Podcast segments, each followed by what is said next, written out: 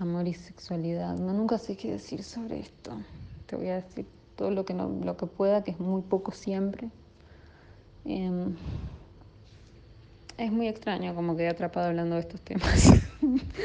Porque yo no sé grandes cosas sobre el amor y la sexualidad. Creo que nadie la sabe, pero yo no soy tampoco una, una, persona de esas que yo digo, ¿cuánto sabe? ¿No? De la vida eh, y del amor y la sexualidad. Hay gente que tiene como lo que yo, lo que yo llamo como un cuerpo sabio, ¿no? Eh, hay algo de gente que va por la vida con una sabiduría del cuerpo y del amor que es fascinante. No, no es mi caso.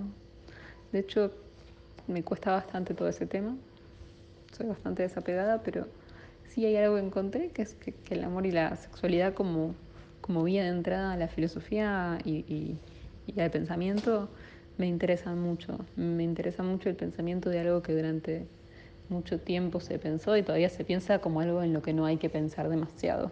Eso me, me interesa, porque bueno, sobre eso se, se, cargaron tantos sentidos sobre lo que no había que pensar porque fuera en un momento porque era pecaminoso y después porque es más instintivo y no sé qué. Digamos que todo lo que se dice que es instintivo a mí me interesa pensarlo de otra manera.